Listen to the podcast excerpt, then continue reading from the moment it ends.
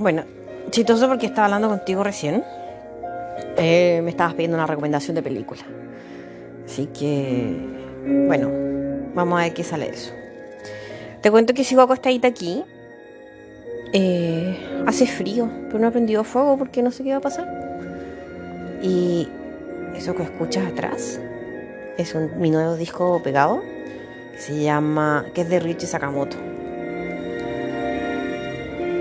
Qué lindo el culiado. Bueno, lo amo, en fin. Em, habíamos terminado de leer la carta de ella y se despide. Tapa el hoyo la weá, por la chucha. Pero a veamos cómo sigue esto. Leí la carta más de 100 veces y siempre que lo hacía me invadía una tristeza insondable. La misma que sentía cuando Naoko me miraba fijamente a los ojos. Era incapaz de soportar aquel desconsuelo, pero no podía encerrarlo en ninguna parte. No tenía contornos ni peso, igual que un fuerte soplando en mi alrededor. A mí uh, me perdí. No tenía contornos ni peso, igual que un fuerte viento soplando a mi alrededor. Ni siquiera podía investirme de él. La esquina, la, la escena discurría despacio ante mis ojos, pero las palabras que se pronunciaban no llegaban a mis oídos. Los sábados por la noche seguía sentándome en la silla del vestíbulo y dejaba pasar el tiempo. Nadie iba a llamarme, pero tampoco tenía otra cosa que hacer. Siempre fingía que estaba viendo la televisión, en la televisión la retransmisión del partido de béisbol. El espacio inconmensurable que se abría entre el televisor y yo se dividía en dos. Luego ese espacio, este espacio volvía a partirse por la mitad. El proceso se repetía una y otra vez, hasta que al final era tan pequeño que cabía en la palma de mi mano. A las 10 apagaba el televisor, regresaba a mi habitación y me dormía. A finales de mes, Tropa de Asalto me regaló una luciérnaga. La había metido en un bote de café instantáneo. Dentro había unas brisnas de hierba y un poco de agua. En la tapa se abrían unos pequeños agujeros para la ventilación. A la luz del día parecía un vulgar insecto, como los que se ven en las orillas de las charcas, pero de Asalto me aseguró que era una luciérnaga. Sé, sé, sé, mucho de luciérnagas, me dijo, y yo no tenía razones ni pruebas para negarlo. Así que quedó en que se trataba de una luciérnaga. El bicho tenía una cara más bien somnolienta, intentaba trepar por las resbaladizas paredes de cristal, creyendo invariablemente en el fondo. Estaba en el jardín. ¿En este? Le pregunté sorprendido. Sí, en el hotel que hay aquí cerca. En verano su sueltan luciérnagas en el jardín para los clientes. Y estas bebé, ha venido a parar aquí. Explicó mientras introducía algo de ropa a unos cuadernos, algo de ropa y unos cuadernos en su bolsa de viaje color negro. Hacía varias semanas que había empezado las, vacaciones de verano y en la residencia solo quedábamos él y yo. A mí no me sorprendía volver a Kobe y seguir trabajando. A mí no me apetecía volver a Kobe y, a Kobe y seguir trabajando. Y seguir trabajando, perdón, estoy excelente, están arriba. Voy a intentarlo de nuevo. Toma. A mí no me apetecía volver a Kobe y seguir trabajando. Él había hecho unas prácticas, pero ahora que éstas habían terminado, se disponía a volver a su casa, a Yamanashi. Se la, se la puedes regalar a una chica, se seguro que le gustará, me dijo. Gracias. Al caer la noche, la residencia estaba tan silenciosa que hacía pensar en unas ruinas. La bandera había sido izada de su mástil, las ventanas del comedor estaban iluminadas. Al quedar pocos estudiantes encendía la mitad de las luces, el ala derecha permanecía oscura. Con todo, un ligero olor a comida subía desde el comedor. Un olor a estofado. Tomé el bote con la luciérnaga y fui a la azotea. Estaba desierta.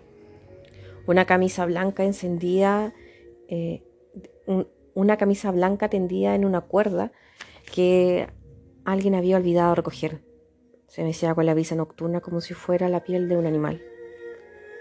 Trepé por la escalera metálica hasta lo alto de la torre del agua. El estanque cilíndrico aún estaba caliente tras haber absorbido durante todo el día el calor de los rayos del sol. Me senté en aquel espacio rocío y me apoyé en la barandilla.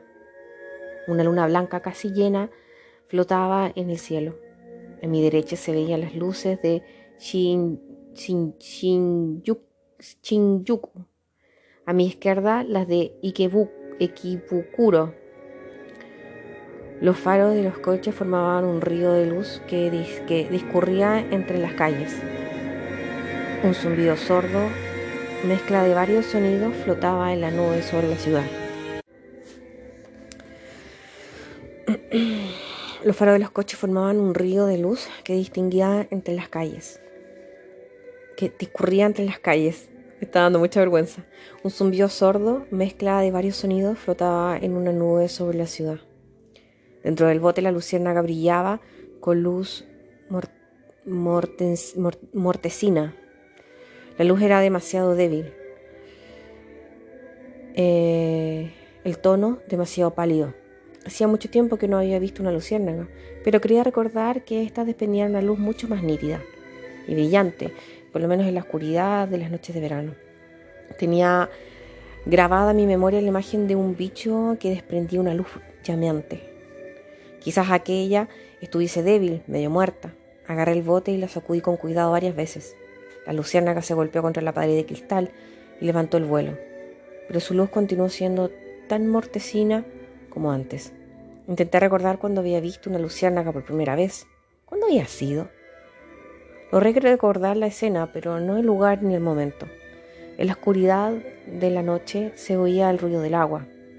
Había una esclusa de ladrillo de modelo antiguo que se abría y cerraba al girar una manivela. Esclusa de ladrillo, no sé qué es.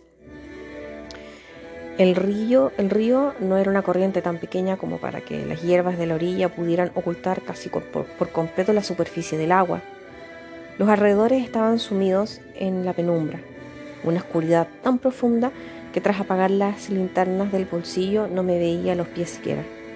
Y sobre el estanque de la esclusa volaban cientos de luciérnagas.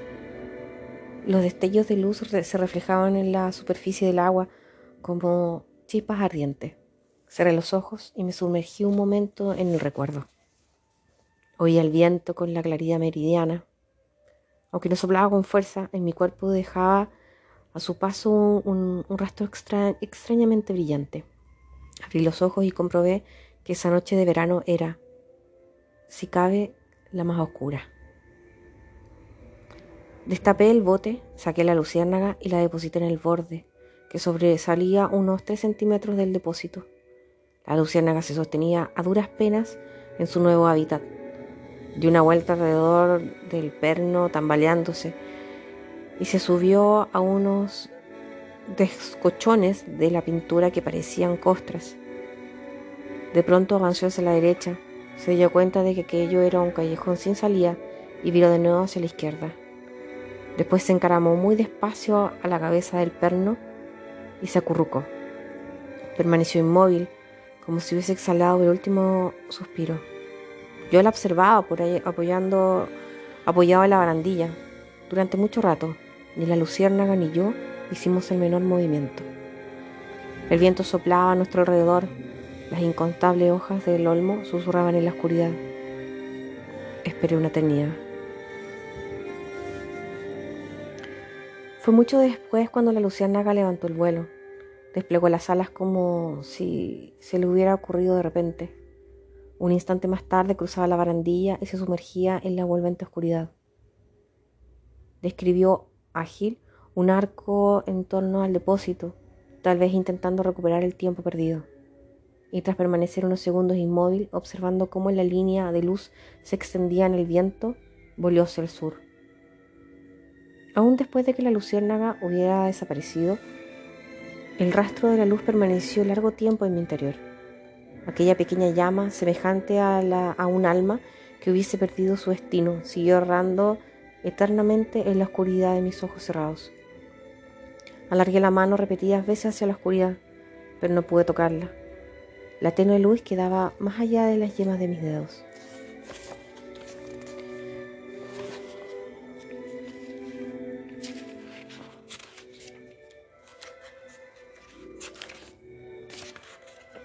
Hoja. No, terminaba el capítulo. La tenue luz, claro, quedaba más allá de las yemas de mis dedos y termina el capítulo. Voy a seguir un ratito más, ¿ya? Párame nomás cuando quieras. Pero tenés que hacerlo después de escuchar esto. Durante las capítulo 4. Durante las vacaciones de verano, la universidad pidió la intervención de las fuerzas antidisturbios que desmontaron las barricadas y arrestaron a todos los estudiantes parapetados tras ellas. No era nada nuevo. En aquella época sucedía lo mismo en todas las universidades. Después de todo, la universidad no fue desalojada. Había demasiado capital invertido en ella para que una revuelta de estudiantes pudiera desmantelarla así como así. Además, ni siquiera los mismos estudiantes que habían levantado las barricadas pretendían desalojarla seriamente. Solo pretendían cambiar el organismo de la universidad. Y a mí me traía sin cuidado en qué, en qué manos estaba el poder. Así que no me conmoví cuando aplastaron la huelga. Cuando en septiembre volví a la universidad, esperaba encontrármela casi en ruinas, pero estaba intacta. No, había saqueado, no habían saqueado libros. Qué lindo tema ese. No sé si lo escucháis. No habían saqueado los libros de las bibliotecas, ni habían desvalijado los despachos de los profesores, ni habían incendiado el edificio que alojaba la asociación de alumnos. Me quedé estupefacto. Entonces, ¿qué han estado haciendo estos tíos? Pensé. Al volver a la normalidad, bajo la tutela de las fuerzas antidisturbios, los primeros en asistir a clases fueron los líderes de las huelgas. Entraban en el aula, tomaban apuntes, respondían cuando los profesores pasaban lista, como si nada hubiese ocurrido. Era inconcebible, porque la huelga seguía en pie y nadie la había convocado. Lo único que había ocurrido era que la universidad había solicitado la presencia de las fuerzas antidisturbios y éstas habían desmontado, las barricadas. Pero, en teoría, la huelga sigue activa. Aquellos tíos, tipos, al declarar el inicio de la huelga, habían aullado y se habían pavoneado tanto como habían querido. Habían insultado a los estudiantes que se oponían o a los que manifestaban sus dudas, linchándolos casi. Linchándolos casi. Me dirigí hacia ellos y les pregunté por qué asistían a clases en vez de hacer huelga. No supieron responderme. ¿Qué podían decir? Temían perder los créditos que por falta de asistencia. Me costó creerlo. Era patético que aquellos tipos hubieran proclamado que desalojaran la universidad. Los mismos, los muy miserables, aullaban ah, o, susurraban según de qué lado soplaba el viento. ¡Ey, Kizuki! Ya ves qué mierda de mundo. Me me dije. Los tipejos de esta calaña sacarán buenas notas, empezarán a trabajar e irán construyendo ladrillo a ladrillo una sociedad vil y mezquina. Durante un tiempo opté por ir a clases y no responder cuando pasaban lista. Sabía muy bien que esto me haría un flaco favor, pero de no haber hecho siquiera este gesto me hubiera sentido mal. Sin embargo, acabé aislándome toda, todavía más del resto de los estudiantes. Cuando decían mi nombre y yo permanecía en silencio, en el aula flotaba un aire de incomodidad. Nadie me dirigía la palabra y yo no distinguía, no, dirigía la palabra a nadie. Durante la segunda semana de septiembre, llegué a la conclusión de que la educación universitaria no tenía ningún sentido y decidí tomármelo como un periodo de aprendizaje del tedio. No había nada que me apeteciera hacer o que me instara a dejar los estudios y enfrentarme al mundo.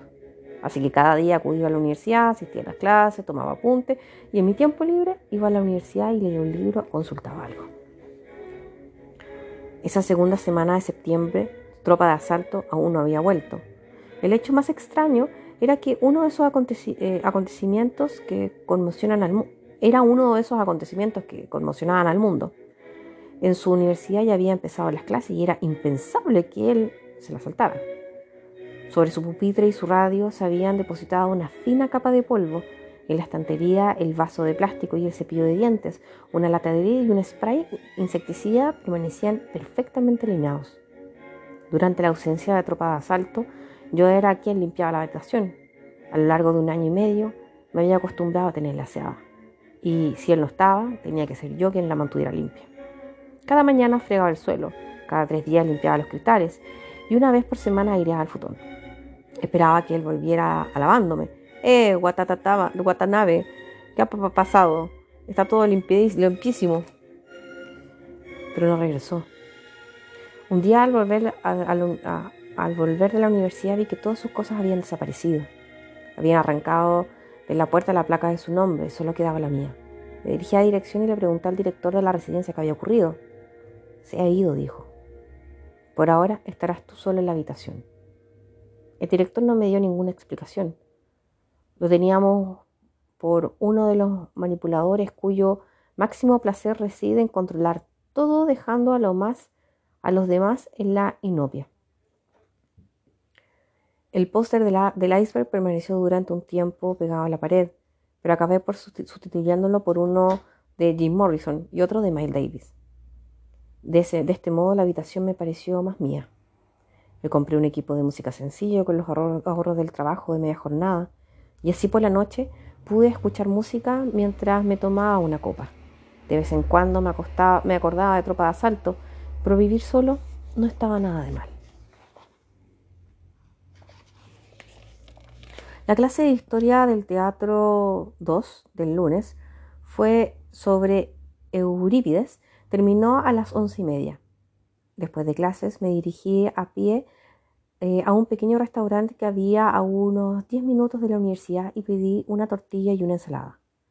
El restaurante estaba apartado de las calles transitadas y era un poco más caro que el comedor de estudiantes, pero se trataba de un lugar tranquilo donde podía relajarme y de paso comer una buena tortilla.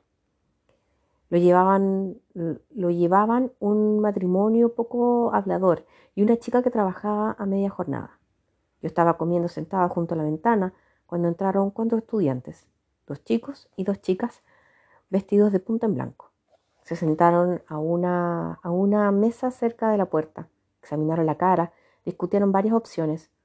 Uno de ellos resumió el pedido y se lo comunicó a la cantinera de media jornada. En cierto momento me di cuenta de que una de las chicas me miraba con disimulo. Llevaba el pelo muy corto, unas gafas de sol oscuras y un ceñido vestido blanco de algodón. Su cara no me sonaba, así que seguí comiendo sin darle importancia. Pero ella se levantó y se acercó a mí, apoyó una mano en el extremo de la mesa y dijo mi nombre. ¿Eres Watabe? Levanté la cabeza y me quedé mirándola. No recordaba haberla visto jamás. Era una chica muy llamativa, y de, haberla y haberme la encontrado en alguna parte la hubiera reconocido de inmediato. Por otra parte, no podía haber mucha gente en la universidad que supiera cómo me llamaba. ¿Puedo sentarme un momento o esperas a alguien? Todavía sin terminar de entender, le dije que no con la cabeza. No a nadie, siéntate. Arrastró una silla, se sentó frente a mí, me clavó los ojos a través de las gafas de sol y después echó un vistazo a mi plato. Tiene buena pinta. Es una tortilla de champiñones con ensalada de guisantes. Oh, dijo ella, la próxima vez comeré eso. Hoy ya he pedido otra cosa. ¿Qué has pedido? Macarrones gratinados. Los macarrones tampoco están mal, comenté. Por cierto, ¿de qué nos conocemos? No logro acordarme. Eurípides, dijo ella de manera lacónica. Electra, comillas. Los dioses no prestan oído a tu infortunio. Ya sabes, la clase de hace un rato. La miré de arriba abajo. Ella se quitó la gafa de sol. Entonces la reconocí. Era una estudiante de, primero que había visto varias veces en Historia del Teatro 2. El cambio de peinado no era, no era tan radical que el principio, así que el, el cambio de peinado era tan radical que al principio no la reconocí, perdón. Vaya, antes de las vacaciones llevabas el pelo hasta aquí. Señalé unos 10 centímetros más abajo de los hombros. En verano me hice la permanente. Fue horroroso. Me sentaba fatal. Pensé en suicidarme. Era horrible. Parecía un ahogado con un montón de algas enrolladas alrededor de la cabeza. Total, ya me pensé, ya que pensé en morirme en mi desesperación, decidí raparme. Así que estoy más fresca. De paso, la mano se pasó la mano por su nuevo corte de pelo y después sonrió. Te favorece, le dije, mientras comía el resto de la tortilla. A ver, mírese al lado. Ella se puso perfil y permaneció inmóvil unos cinco segundos. Sí, te sienta bien. Tiene la forma de la cabeza bonita. y las orejas también. A mí también me lo parece. La verdad, me dije, venga, rápate, no, no te sentará tan mal. Pero a los chicos no les gusta. Dicen que parezco un alumno de primaria, que es como si me hubiese metido en el campo de, un campo de concentración y esas estupideces. ¿Por qué a los hombres os gusta tanto a las mujeres con melena? Sois unos fascistas. ¿Por qué pensáis que las chicas con el pelo largo son elegantes, dulces y femeninas? Yo conozco a unas 250 mujeres con el pelo largo que son de lo más vulgar. A mí me gusta más así, le dije. No mentía. Por lo que recordaba, con el pelo largo era una chica muy normalita. En cambio, la que estaba sentada a mí destilaba vida y frescura por cada uno de sus poros, como si fuera un animalito que acababa de interrumpir, irrumpir en el mundo para recibir la primavera. Sus pupilas se movían como si tuvieran vida propia, riendo, enfadándose, asombrándose, conformándose. Hacía mucho tiempo que no veía un rostro tan expresivo y me quedé unos instantes mirándola impresionada. ¿De veras? preguntó. Asentí mientras comía la ensalada. Ella volvió a ponerse las gafas oscuras y me miró a través de ellas. ¿Me estás mintiendo? Intentó, intento ser siempre lo más sincero posible, afirmé. Vaya, ¿por qué llevas gafas oscuras? Eh, preguntar. Al verme, de repente, al verme de repente con el pelo tan corto, me sentí indefensa, como si hubieran arrojado desnuda entre la multitud. No logro sentirme cómoda, por eso me pongo las gafas de sol. Entiendo. Terminé la tortilla. Ella miraba con profundo interés como comía. ¿No tendrías que volver con ellos? Señalé con sus tres a sus tres acompañantes. ¿Qué más da? Yo iré cuando traigan la comida. No importa. Pero quizás te estorbo mientras comes. No para nada. Si ya he terminado. Como no hizo ademán de volver a su, a su mesa, pedí una taza de café de postre. La dueña me retiró el plato y en su lugar me trajo el azúcar y la leche. ¿Por qué no has respondido hoy cuando han pasado la lista? Te llama Watanabe, ¿no? Toru Watanabe. Sí. ¿Y por qué no has respondido? Hoy no me apetecía responder. Ella vuelve a quitarse las gafas. Los dejó sobre la mesa y me clavó la mirada con ojos de estar observando a un animalito de un animal enjaulado. Comillas. Hoy no me apetece responder, repitió. Vaya. Pero si hablas como Humphrey Bogart, impasible, duro. ¿Qué dices? Yo soy un chico de lo más normal, de los que te encuentras en todas partes. La dueña dejó la taza de café sobre la mesa. Tomé un sorbo sin leche y sin azúcar. ¿Lo ves? No le pones, no te pones leche ni azúcar. No me gustan las cosas dulces, le expliqué cargando, cargándome de paciencia. ¿Me estás confundiendo con alguien? ¿Por qué estás tan bronceado? Porque me he pasado dos semanas andando de aquí para allá con la mochila y el saco de dormir a la espalda. Por eso estoy tan bronceado. ¿Y dónde he ido? He recorrido la región de Kanazawa, a la península de Pecoidea, ¿cómo se pronuncia esta wea? De Noto, digamos. He llegado hasta Niigata. ¿Solo? Sí, dije. A estrechos me ha acompañado gente que he conocido en el camino. ¿Y has tenido muchos romances? ¿Conoces inesperablemente, conoces inesperadamente a una chica y... ¿Romances? exclamé sorprendido. Decididamente no das una. A ver, un tío que da vueltas por ahí con un saco de dormir a la espalda sin afeitar. ¿Dónde y cómo vive un romance? ¿Y siempre viaja solo? Sí. ¿Te gusta la soledad? Apoyó la mejilla sobre la palma de su mano. ¿Te gusta viajar solo? ¿Comer solo? ¿Sentarte en la clase solo? ¿Apartado de la gente? A nadie le gusta la soledad, pero no me interesa ser amigos a cualquier precio. No estoy dispuesto a, desilusionarme, aclaré. Con una patilla en las gafas metida a la boca, la chica murmuró. A nadie le gusta la soledad, pero detesto que me decepcionen. Si te decidas a escribir tu autografía, puedes incluir estas líneas. Gracias. ¿Te gusta el color verde? ¿Por qué? ¿Por qué llevas un polo verde? Por eso te lo pregunto. No especialmente. Me pongo cualquier cosa. No especialmente. Me pongo cualquier cosa, repitió. Me encanta cómo hablas. Como si estuviera, es como si estuviera estucando la pared. Limpio, fino. ¿Te lo habían dicho alguna vez? Le respondí que no. Me llamo Midori. Hay una nota al, al pie. Midori significa verde en japonés. También es un nombre femenino muy común. Me llamo Midori, pero el color verde me sienta fatal. Es extraño, ¿no te parece terrible? Es como una maldición. Mi hermana mayor se llama Momoko. Hay otra nota al pie. Momoko significa melocotón. Niño, hija. Es una palabra con la, con la que terminan muchos nombres femeninos. Momohiro, literalmente color de melocotón. Significa color rosa. ¿Y le favorece el color rosa?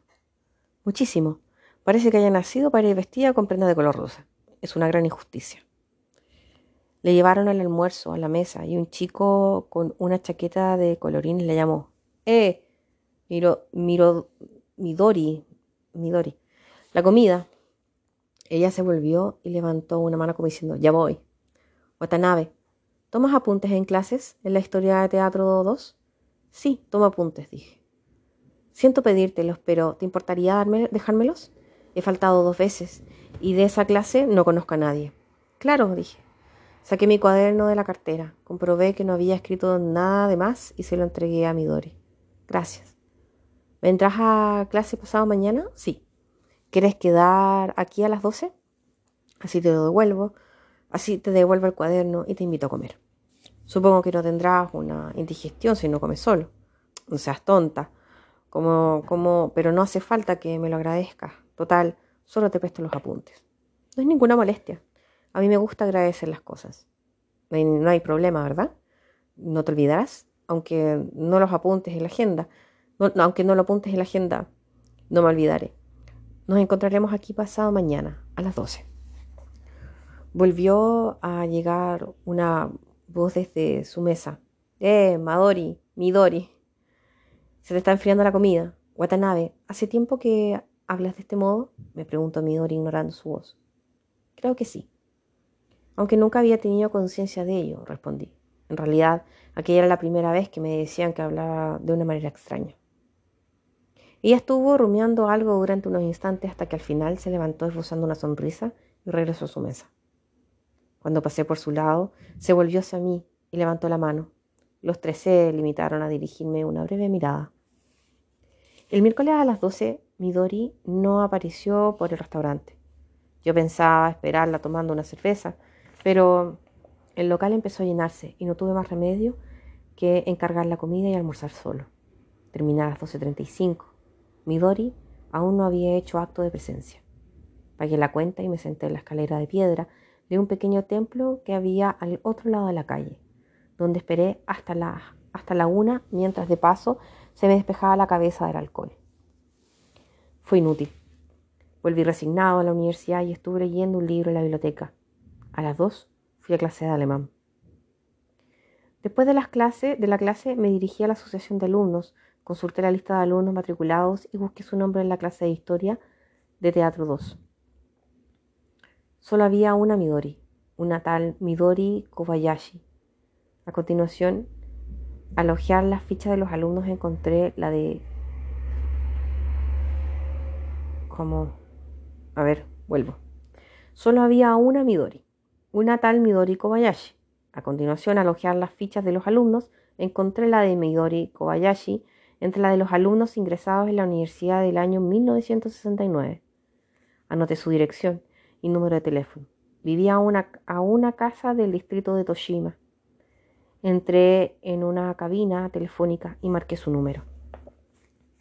Librería Kobayashi, dígame, dijo una voz masculina. Librería Kobayashi, pensé. Perdone, ¿Está Midori, por favor? Pregunté. Midori ahora no está, respondió mi interlocutor. ¿Ha ido a la universidad? No lo sé.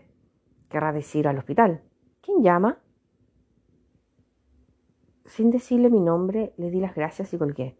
¿Al hospital? ¿Había hecho daño? ¿Está enferma? Sin embargo, en la voz del hombre no se apreciaba la menor tensión de urgencia de este tipo. Había dicho, ¿querrá decir al hospital? como si el hospital fuera una parte de su vida cotidiana. Como quien dice, ha ido a la pescadería. Estuve un rato dándole vueltas a la frase, pero acabé hartándome y volví a la residencia. Me eché sobre la cama y acabé de leer Lord, Jam, Lord Jim de Joseph Conrad, que me había prestado Nagasawa. Luego fui a su habitación a devolvérselo. Nagasawa se disponía a ir eh, a cenar, así que lo acompañé al comedor y comí con él. Le pregunté cómo le había ido en los exámenes del Ministerio de Asuntos Exteriores. En agosto había, tenido, lugar la segunda convocatoria de examen del nivel superior. Lo normal, respondió como si nada. Tú vas, haces lo mismo de siempre y apruebas. Debates, entrevistas, es como ligarse a una chica. No hay ninguna diferencia. Uy, la wea fácil, weón. Ni a mí me resulta tan fácil, pues, Perdón. O sea, que han sido fáciles, dije. ¿Cuánto te darán los, ¿Cuándo te darán los resultados? A principios de octubre. Si apruebo, te invitaré a una, una buena comida. ¿Y cómo son esos exámenes? Solo se presentan personas como tú. Pero, qué chucha. Virgencita, weón. Todo es un pajazo ir a buscar mis lentes, weón. Se me, dan, pues, se me mueve la, la línea. Perdón, voy a terminar esta parte para no dar más jugo ya. Y me encima es profe lenguaje. Ya, perdón. A principios de octubre se aprueba de invitar una buena comida. ¿Y cómo son esos exámenes? ¿Solo se presentan personas como tú? No jodas. La mayoría son unos cretinos, imbéciles o chalados. De la gente que aspira a burócrata, burócrata la, el, 95% es basura. Julio pesado. No te miento tíos que apenas saben leer. Oh, me sentí muy mal. Entonces, ¿por qué quieres entrar en el Ministerio de Asuntos Exteriores? Por varias razones. Por varias razones, comentó Nagas, eh, Nagasawa. Por una parte, me apetece trabajar en el extranjero, sobre todo porque allí podré medir mis fuerzas en el ámbito más amplio posible, es decir, en el Estado. Quiero ver hasta dónde puedo llegar, ¿Cuánto poder puedo, puedo detentar dentro de ese estúpido y enorme sistema burocrático? Suena como si fuese un juego. Exacto. No ambiciono el poder o el dinero. Tal vez sea un egoísta, pero es increíble lo poco que me interesa. Es, en, en eso parezco un santo. Es más que nada curiosidad. Quiero medir mis fuerzas con el mundo cruel. Supongo que no tienes ideales. Claro que no. Qué chucha. Claro que no. La vida no los necesita. Lo que hace falta son pautas de conducta, no ideales. Pero también hay otras formas de vida, ¿no crees? Le pregunté. ¿No te gustaría tener una vida como la mía? Dejémoslo correr. Ni me gusta ni me disgusta. No puedo entrar en la Universidad de Tokio, ni puedo acostarme con quien quiera cuando quiera tampoco tengo el don de la palabra, la gente no me trata con respeto, no tengo novia ni perspectiva de futuro. Cuando me haya licenciado en literatura por la universidad privada de segunda categoría, ¿qué puedo decir? ¿Envidias mi vida? No, no, no la quiero para mí, añadí. Estoy demasiado acostumbrado a ser yo. Y a decir verdad, no siento el menor interés por la Universidad de Tokio o el Ministerio de Asuntos Exteriores. Pero sí te envidio por tener una una novia tan, tan maravillosa como Hatsumi. Nagasawa comió en silencio durante un rato. Watanabe, dijo una vez, una vez terminó de cenar. Tengo la sensación de que dentro de 10 o 20 años volveremos a encontrarnos. Intuyo que estaremos conectados de una u otra manera. Parece salido de una una novela de Dickens, me reí. Lo que tú digas, soltó una carcajada, pero suelo acertar en mis predicciones. Después de la cena fuimos a un bar que había por allí, por allí cerca, a tomar unas copas. Estuvimos bebiendo hasta pasadas las nueve. Nagasawa, ¿cuáles son tus principios? pregunté. Te vas a reír, dijo. No me reiré. Ser un caballero. Ser un caballero, dijo. No me reí, pero estuve a punto de caerme de la silla. Lo que se, lo que se entiende por un caballero, sí, un caballero de esos. ¿Y qué quiere decir un caballero? Dame una definición, por favor. Un caballero es quien hace no lo que quiere, sino lo que debe hacer. Te aseguro que eres el tío más raro que jamás he conocido, le solté. Y tú eres la persona más honesta que jamás he conocido, dijo a su vez. Y pagó las, las consumiciones de ambos.